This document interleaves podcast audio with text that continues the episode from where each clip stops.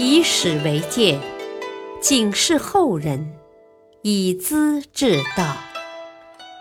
品读《资治通鉴》，启迪心智。原著司马光，播讲汉乐。广平王收复长安，唐肃宗处理降臣。唐肃宗李亨接替父亲唐玄宗的地位之后，在灵武（今宁夏灵武）站稳了脚跟，让大儿子广平王李处当统帅，郭子仪当副帅。从长安西北方向发起反攻，同时请来回纥的四千精兵作为援助，共十五万人。李处见到回纥的统帅叶护，主动结为兄弟。郭子仪连开三天宴会，热情欢迎，叶护也非常诚挚，三杯酒罢，直赴前线。李处每天供给他们两百头羊、二十头牛、四十斛米。大军到达长安城西，李嗣业打先锋，郭子仪为中军，王思礼为殿后。安庆绪的守将安守忠和李归仁有十万人马屯驻长安城，两军相交，李嗣业脱光衣服。赤膊上阵，手执大刀，厉声吼叫：“我！今天要不豁出性命，只会全军覆没。”他的大刀队结成方阵，齐头并进，排山倒海，所向披靡。兵马使王南德去抢救偏将，被敌人射中眉心。皮肉下垂，挡住眼睛。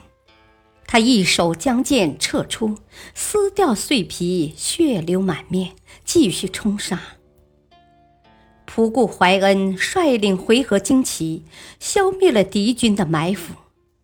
从中午到日暮，李嗣业斩杀敌人六万多，安守忠的部队终于彻底垮掉了。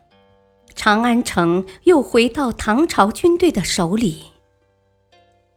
本来回纥叶护的军队来助战时，宋宗一心只想快些收复长安，不计条件，跟他们约定：打下长安以后，土地百姓归朝廷，金帛女子归回纥。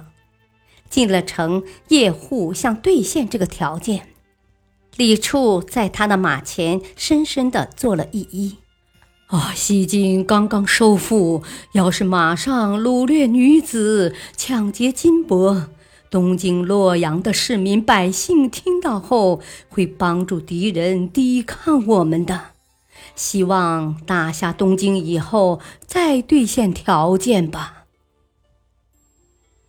叶护大为感动，急忙跳下马来，跪在地上，捧住广平王的脚：“啊，我一定跟殿下同往东京。”于是和仆固怀恩一起，带着骑兵绕道长安城南，向东进发。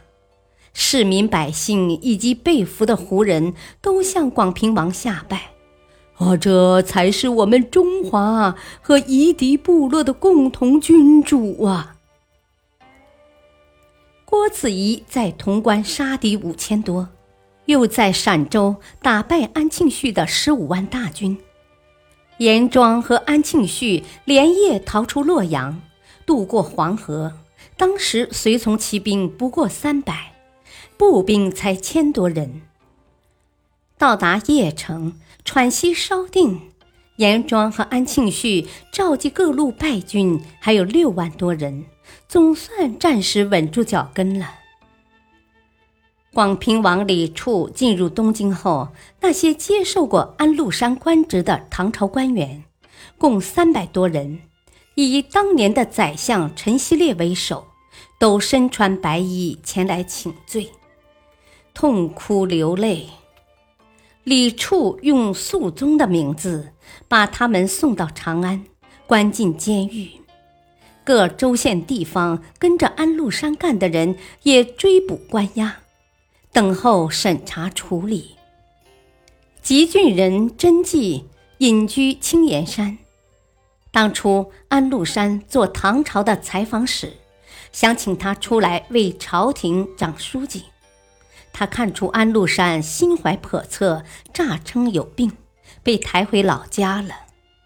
安禄山造反，叫蔡希德带人找到他，把刀子架在他的脖颈上，说：“啊，出来一起干，保你官上加官，不然马上就死。”他头也没抬，蔡希德以为他真有病，摇头叹息的走了。后来，安庆绪又叫人把他抬到洛阳。不几天，东京收复，甄纪主动拜见广平王，成为坚持大义、不愿当官的典型人物。肃宗听说后，请他住在法庭的旁边，封为秘书郎，叫所有受封于安禄山的人都来向他叩头。怎样处理这批投降的官员呢？肃宗派礼部尚书李宪、兵部侍郎吕嫣、御史大夫崔器共同审理，任命殿中侍御史李七云为审判官。李七云为人平和，处理宽大；崔吕二人恰恰相反，非常严厉。他俩在审查报告上写道：“沦陷的官吏背叛国家，追随反贼，按国法应当一律处死。”肃宗打算批准，李宪提出不同意见：“啊，贼陷两京，天子难寻，人各讨生啊，逃不及的大都是陛下的旧臣和宗室亲戚。”如今一律处死，恐怕有悖人数的传统啊！将来河北平定后，陷入贼人泥坑的臣民更多呢。要是都杀，恐怕只会促使他们依附贼人，为敌到底呀！啊，尚书里说，坚决取魁，协从往治。叫我们首恶必办，胁从不问。崔吕二人不识国家大体，死守法律条文是错误的。经过反复争论，肃宗接受李宪的建议，按六等定罪：刑场杀头、勒令自杀、杖一百、流放、做苦工、贬官。张军和张继两兄弟是开元时代宰相张悦的儿子，肃宗想保全他们的生命，太上皇玄宗坚决反对。他说：“啊，这两人是朝廷的高级官吏，张继还是我的女婿，罪不容赦。”肃宗叩头求情说。啊！当初太平公主要害我，是张悦把我救了。如今他的儿子我不救，九泉下有何脸面去见张公呢？原来宋宗的生母杨氏怀孕时，太平公主反对当太子的李隆基多生儿子。李隆基叫张悦送来打胎药，亲自煎煮。他恍恍惚惚，好像有人拿着武器拦阻，药也打泼了，再煮再泼，一连多次，便告诉张悦。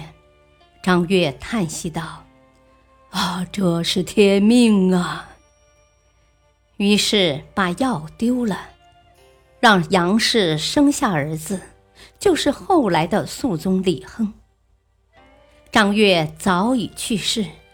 肃宗却牢记这段救生的恩义，在关键时刻，他必须报答。太上皇扶起儿子，沉吟半晌，说：“唉，为了你的请求，张继流放岭南，张军是不能饶恕的。你别再说了。”只有河南太守张万顷，虽然是安禄山封的官，但保护了许多市民百姓的生命。算是立功受奖，没有受到查处。接着，肃宗宣布大赦，但李林甫、杨国忠和王巩的子孙不赦，有功劳的升赏，死难烈士加赠官爵。有人议论，张巡苦守睢阳时吃人肉，不爱惜生命，何不撤退保全百姓呢？他的友人李翰为此专门写了一篇《张巡传》，记述他艰苦卓绝、九死一生，为国家而不惜牺牲的功绩和用心。说他经受大小四百多次战斗，杀敌十二万，是唐氏中兴的第一功臣，要求编入史册。这样，种种轻浮的论调才平息下来。感谢收听，下期播讲白衣山人辅国事，李泌见机引衡山。敬请收听，再会。